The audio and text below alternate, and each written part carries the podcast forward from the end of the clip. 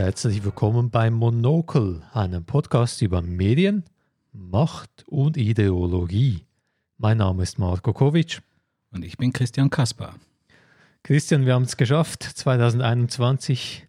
Wir haben es doch noch erlebt. Das Jahr, in dem, in dem alles gut wird, vielleicht irgendwann. Ja, so die Hoffnung, aber es hat eigentlich ziemlich verrückt angefangen, nicht minder verrückt, als es aufgehört hat. Ja, crazy. Unter anderem, und das wird das Thema unserer heutigen Folge sein, gab es ja die Capitol Riots, also der Sturm auf das Kapitol in den Vereinigten Staaten.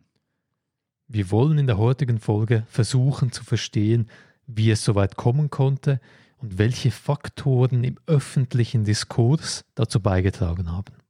Dabei erscheinen uns drei Faktoren wichtig. Einerseits Trump selber, die Person Trump und seine Anführungsschlusszeichen Strategie. Dann die Online-Kommunikation, Online-Netzwerke und drittens die Massenmedien. Zunächst, Christian, lass uns einen Schritt zurückgehen. Der 6. Januar 2021, ein trauriges historisches Ereignis, ziemlich fucking crazy. Das Herz der amerikanischen Demokratie wird von einem wilden Trump-Verschwörungsmob gestürmt, um Trump mit Gewalt doch noch an der Präsidentschaft zu halten. Ja, das ist mir schon eingefahren. Also mhm. aus zwei Gründen. Einerseits Wahlen und, und der darauffolgende Machtwechsel, der friedliche Machtwechsel ist ja gewissermaßen der, der, die Minimalkonzeption einer Demokratie, mhm. also das normative Minimum, der friedliche Machtwechsel und der sollte hier außer Kraft gesetzt werden. Also in diesem Moment wurde die Demokratie außer Kraft gesetzt. Zum Kontext, am 6. Januar ging es darum, in einer Formalität, in einer Zeremonie Joe Biden offiziell als Wahlsieger anzuerkennen. Und da wurde dann eben das Kapitol gestürmt, gewaltsam gestürmt und eben es sollte mit Gewalt verhindert werden, dass eben dieser Machtwechsel, wie er von der Verfassung vorgesehen ist, über die Bühne gehen kann. Der zweite Grund, der dazu geführt hat, dass das mir wirklich schräg eingefahren ist, das ist die Symbolik der Menschen mit Waffen mhm. im Parlament. Mhm. Also das Parlament, Parlare, oder da geht es ums, ums Reden, das Aha. ist ja ebenfalls ein absolut zentraler Aspekt der Demokratie. Wir, wir lösen unsere Probleme, indem wir sie ausdiskutieren. Wir streiten, aber wir streiten mit Worten. Und jetzt ist in dieser, und jetzt sind in dieser Halle des Wortstreits Waffen. Das fand ich schon eine, eine, eine starke Symbolik, eine, eine sehr traurige Symbolik. Das war auch ein, ein fundamentaler Angriff auf, auf, auf die Demokratie. Mhm. Echt surreal auf eine Art, so Mad Max-mäßige Szenen, genau an dem Ort, wo man zivilisiert Konflikte ausjassen soll, lösen soll, ist die Barbarei ausgebrochen. Wie zum Teufel konnte es so weit kommen? Ein erster Faktor, der sicher zentral ist in diesem Zusammenhang, ist Donald Trump selber, der Aufwiegler, könnte man der sagen. Der Aufwiegler in Chief. Genau. ja, genau. Da gibt es wie drei Schalen bei der Trump-Zwiebel des Aufwiegelns. Einerseits am 6. Januar selber fand ja fast eine Art Protest von Trump selber gegen die zukünftige US-Regierung statt. Das war einigermaßen orchestriert. Das begann schon äh, am, am, Morgen, glaube ich, mit, mit, mit Reden mhm. seiner Kinder und Rudy Giuliani hat sich da auch noch eingeschaltet und dann natürlich während des Protests selber hat sich dann Trump an die versammelte Masse, äh, an die versammelten Menschen gewendet und hat eine Rede gehalten, die, oder zumindest ein Teil davon, wir uns jetzt kurz anhören wollen. These people are not going to take it any longer. Because you'll never take back our country with weakness. You have to show strength and you have to be strong. We will never give up. We will never concede. It doesn't happen. You don't concede when there's theft involved. Our country has had enough. We will not take it anymore. We will stop the steal. Man müsse stark sein, wenn man das Land, die Demokratie zurückerobern wolle. diese Ungerechtigkeit des Wahlbetrugs rückgängig machen will. Ziemlich klarer Aufruf, jetzt müssen wir durchgreifen. Ganz klar. Wir gehen zusammen die Straße runter zum, zum Capitol. Ja, das war ein klarer Aufruf, ja. ja. Und dann kam es ja noch schöner, mhm. durch Biden gewissermaßen gezwungen, um Stellung zu nehmen, hat dann Trump sich in einem Video an die Öffentlichkeit gewendet, währenddem die Personen noch im, im Capitol waren. Und da wollen wir jetzt auch noch kurz reinhören. It's a very tough period of time. There's never been a time like this where such a thing happened, where they could take it away from all of us, from me, from you, from our country. This was a fraudulent election, but we can't play into the hands of these people. We have to have peace. So go home. We love you. You're very special. You've seen what happens. You see the way others are treated that are so bad and so evil. I know how you feel. But go home and go home in peace. Ja, der Trump hat gesagt, sie brauchen Frieden. Die Randalierer sollen nach Hause gehen. Aber ja, der Wahlbetrug, der ist ja schon ziemlich scheiße gewesen und schlimm. Und ja, ich bin das Opfer hier und ja, ihr seid ganz etwas Besonderes, wir lieben euch, ich verstehe, wie ihr euch fühlt. Also eigentlich wie das Gleiche, die, die beiden Seiten sind die Bösen, wir sind die Guten.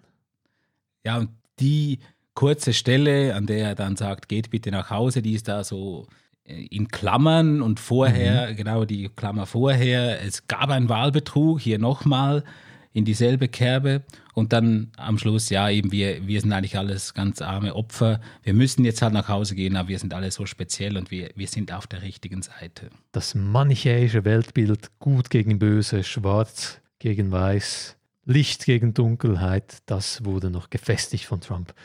Man muss sich das mal vorstellen. Diese Person, die hat doch keine, keine Moral, kein, kein Nichts. Da geht es nur um den Trump. Ja, ja, und äh, ich glaube, man darf nicht unterschätzen, was das auch mittelfristig oder auch langfristig für, für Folgen hat, mhm. indem er bis zuletzt daran festhält, dass diese Wahl ein Betrug ist, ist die Legitimität der, der kommenden Präsidentschaft natürlich von Anfang an mhm. gewissermaßen geritzt. Und das ist natürlich gefährlich. Also wieso soll ich mich an, an, an Gesetze halten, die von einer Regierung erlassen werden? Ähm, ja, ist nicht nur die Regierung, ist auch das Parlament, aber wie, wie, wie soll ich mich daran halten? Ist der Tyrannei. Sie, ja, wenn ich sie nicht legitim empfinde. Das ist schon sehr, sehr gefährlich. Das ist die zweite Ebene der Trumpschen Demagogie-Zwiebel die Lügen, die Verschwörungstheorien zum Wahlbetrug, die sind ja nicht erst am 6. Januar entstanden. Monatelang haben Trump, der Trump-Clan und seine politischen Verbündeten diese Lügen verbreitet. Die Leute wurden regelrecht auf den 6. Januar konditioniert.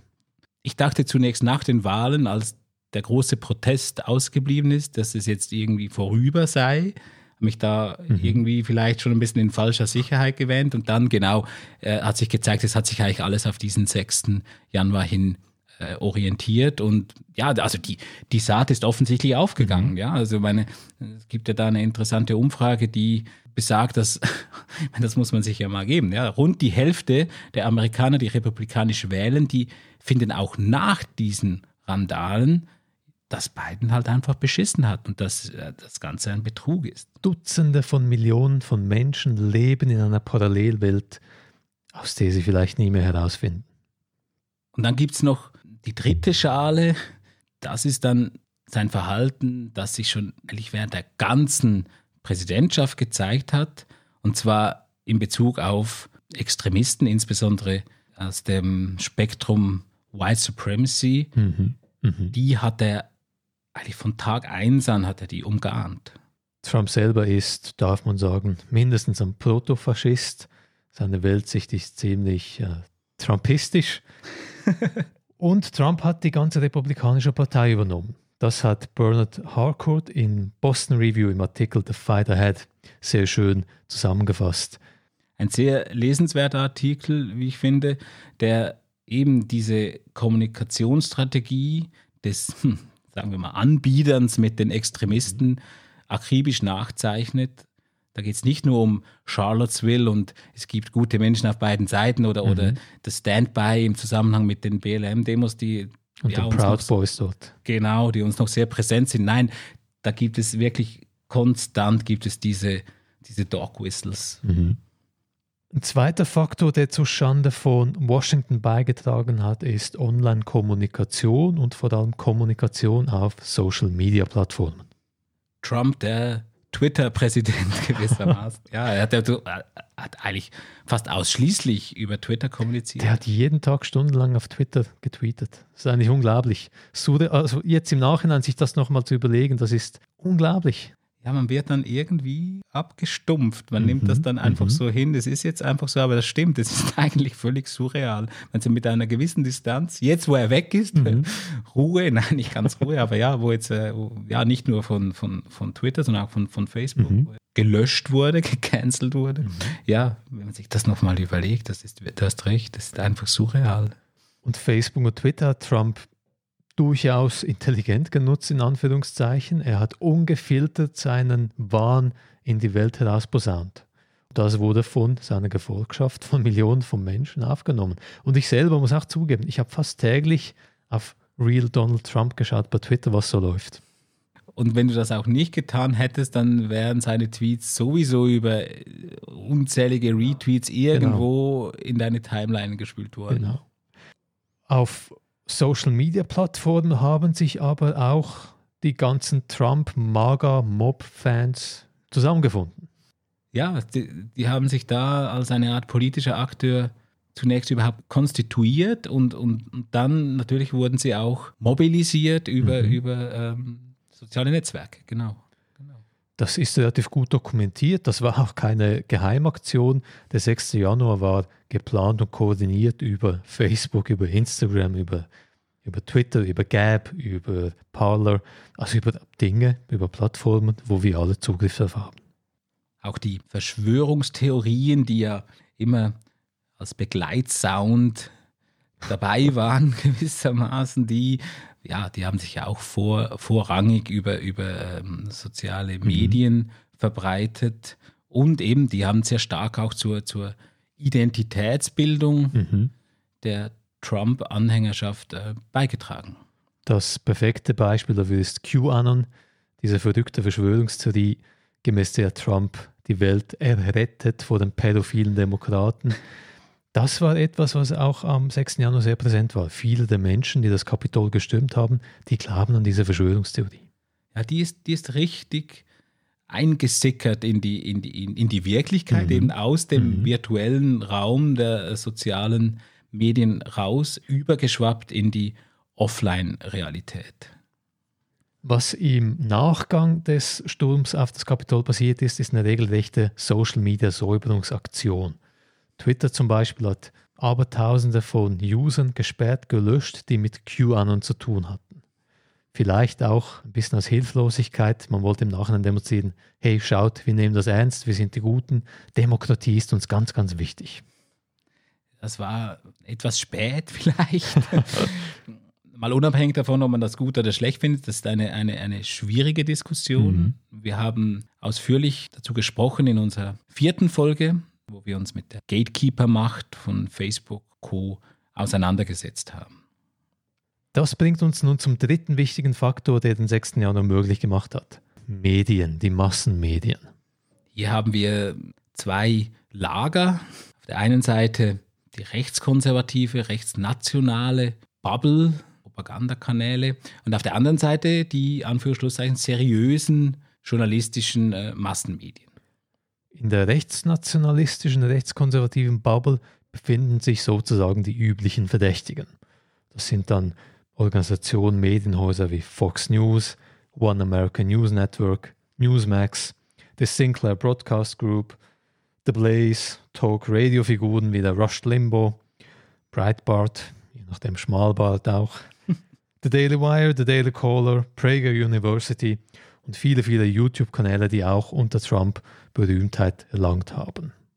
Im Rahmen dieser Kanäle war es Trump möglich, während all den Jahren als Präsident einfach seine Lügen zu verbreiten. Die wurden aufgenommen, wurden immer wieder repetiert und ja, das war so ein richtiges Sprachrohr für Trump neben einem Twitter-Kanal. Bei Fox News war das Sprachrohr sogar wortwörtlich.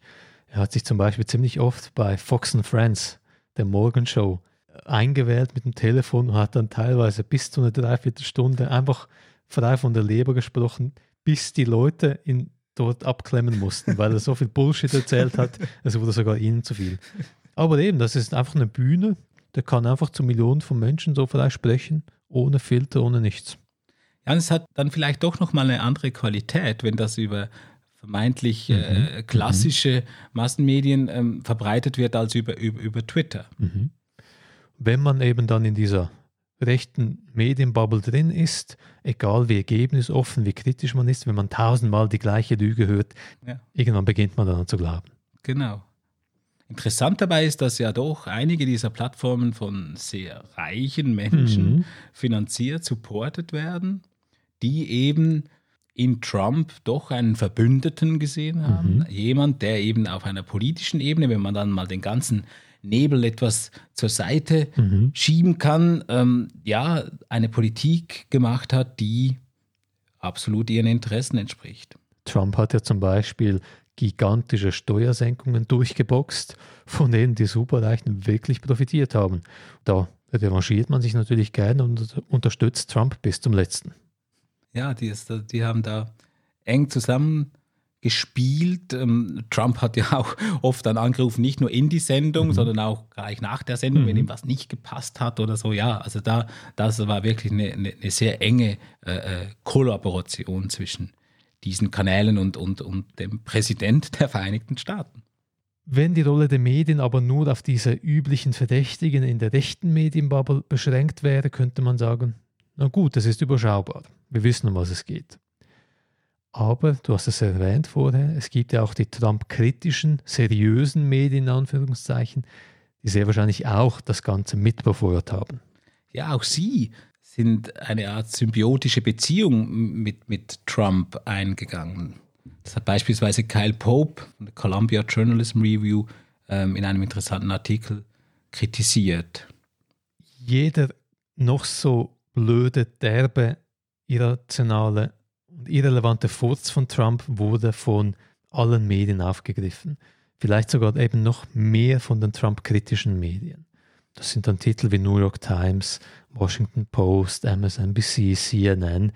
Die haben regelrecht alles aufgesogen, was Trump zum Beispiel über Twitter herausgeschossen hat. Ja, und das hat er schon vor seiner Präsidentschaft mhm. angefangen.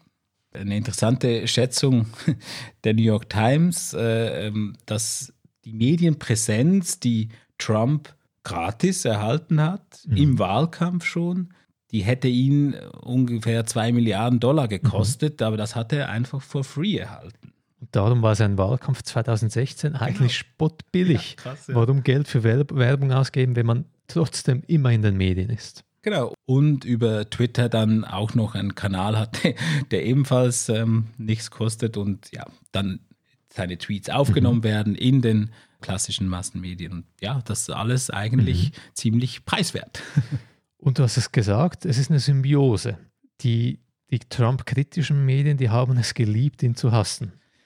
Warum? Na, einerseits kann man wunderbar billige Stories machen. Es ist perfekt personalisiert. Trump, der Bösewicht. Und Trump liefert unablässig Material. Irgendwelche Bullshit-Tweets kommen immer. Und man kann immer eine Schlagzeile machen, immer einen Skandal, immer eine Empörung. Genau, das passt halt wie die Faust aufs Auge genau. zu den äh, kommerzialisierten mhm. Medienlogiken. Stichwort kommerzialisiert, extrem wichtig. Es geht um Geld. Genau, du hast es gesagt, die, die, die Herstellung solcher Beiträge ist günstig, billig. Man mhm. kann doch billig, passt hier wirklich.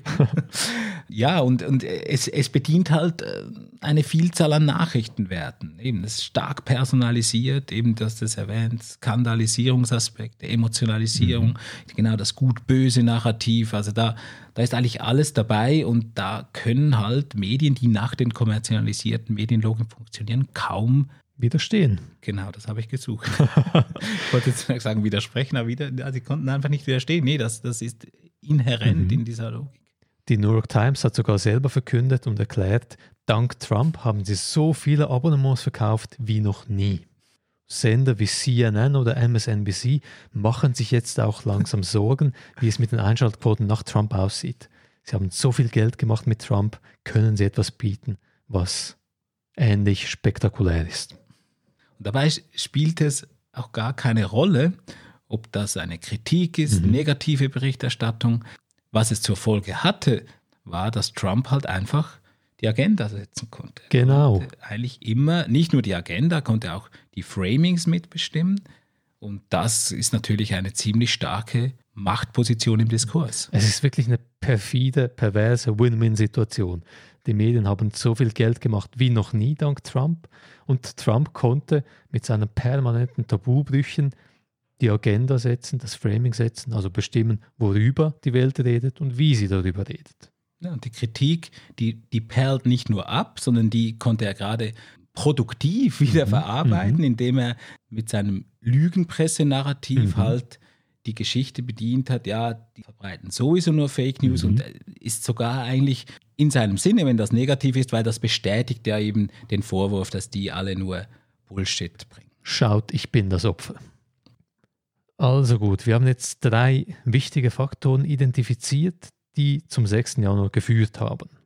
Die ganz große Frage, die sich nun stellt, wohin geht denn die Reise in Zukunft? Puh, eine schwierige Frage, eine unangenehme Frage auch. Also ich meine, man könnte jetzt ja optimistisch sein. Unser erster Faktor war Trump, die Person Trump. Dieser Faktor ist jetzt weg. Es hat sich alles um ihn gedreht. Jetzt ist Trump nicht mehr Präsident der Vereinigten Staaten. Ja, vielleicht beruhigt sich jetzt ja die Lage. Die Leute erwachen aus ihrem Trump-Tiefschlaf. Sie besinnen sich des Besseren, eines Besseren und wir haben wieder eine schöne Demokratie. Das wäre doch, wär doch schön. genau, vielleicht hat man auch gesehen, dass jetzt mit diesem Sturm aufs Capitol ja irgendwie das Ganze doch etwas aus dem Ruder gelaufen ist und dass man das jetzt eben ja nicht mehr will. Wer weiß. Schaut man sich die Umfragen aber an, die wir haben im Moment, deutet es nicht unbedingt auf dieses positive Szenario. Ja, ich denke auch. Darum müssten wir uns wohl darauf gefasst machen, es könnte eher negativ bleiben oder vielleicht noch schlimmer werden. Ja, also sind eigentlich alle Probleme, außer Trump selber, zumindest Trump als Präsident, ja, die, die bestehen ja weiterhin. Mhm. Trump dürfte nicht ganz weg vom Fenster sein. Sein Märtyrertum, seine Verschwörungstheorien wird er wahrscheinlich weiter verbreiten. Und damit verbunden dürften auch die Verschwörungsnetzwerke online zum Beispiel weiter Sauerstoff erhalten. Genau, die verschwinden ja jetzt auch nicht einfach. QAnon ist, ja. ist wandelbar. Genau, genau. Ja, und die, die Legacy dieses Betrugsvorwurfs, die wird auch bestehen mhm. bleiben. Die mhm. wird einen Schatten, denke ich, über Bidens Präsidentschaft werfen, den er nicht los wird. Mhm.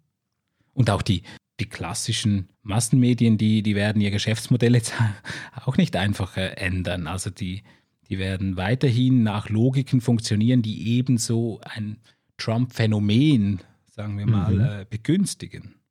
Trumpismus ist gut für die Kasse. Genau.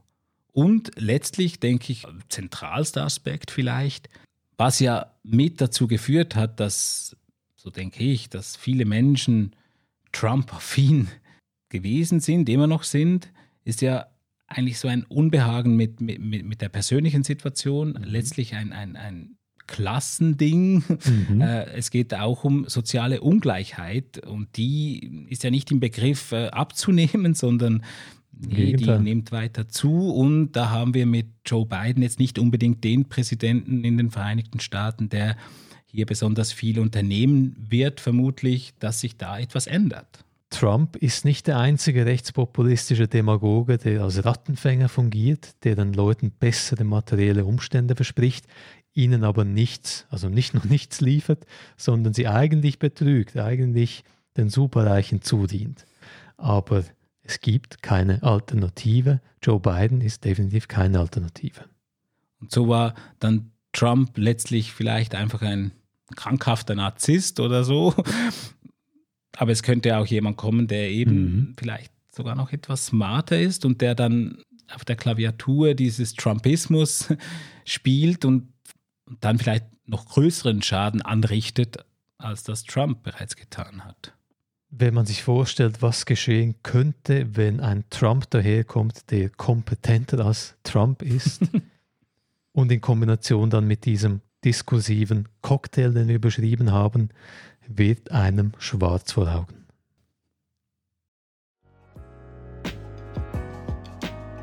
Was ist eure Meinung zu diesem Thema?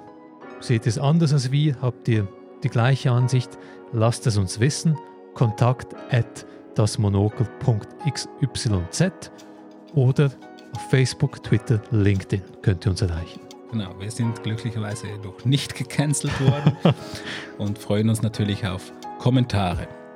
Eine Liste der Quellen, die wir für die heutige Folge verwendet haben, findet ihr wie immer auf unserer Homepage www.dasmonokelxyz bei den Infos. Weil wir mit dem Trumpismus kein Geld verdienen, brauchen wir eure Unterstützung. Wir leben nur mit euch und dank euch. Ihr könnt uns auf Apple Podcasts bewerten. Das hilft ziemlich viel. Fünf Sterne sieht schön aus und zieht mehr Leute an. Also auch eine ökonomische, komische Zwänge, die wir da haben. Ja. ja wir müssen ja auch essen. Ähm, auf patreon.com das Monokel könnt ihr uns ebenfalls mit einer Spende unterstützen. Die heutige Folge erscheint in Partnerschaft mit der Medienwoche, einem digitalen Magazin über Journalismus und Kommunikation. Schaut vorbei auf medienwoche.ch. Das war's für heute. Vielen Dank fürs Reinhören. Und bis zum nächsten Mal.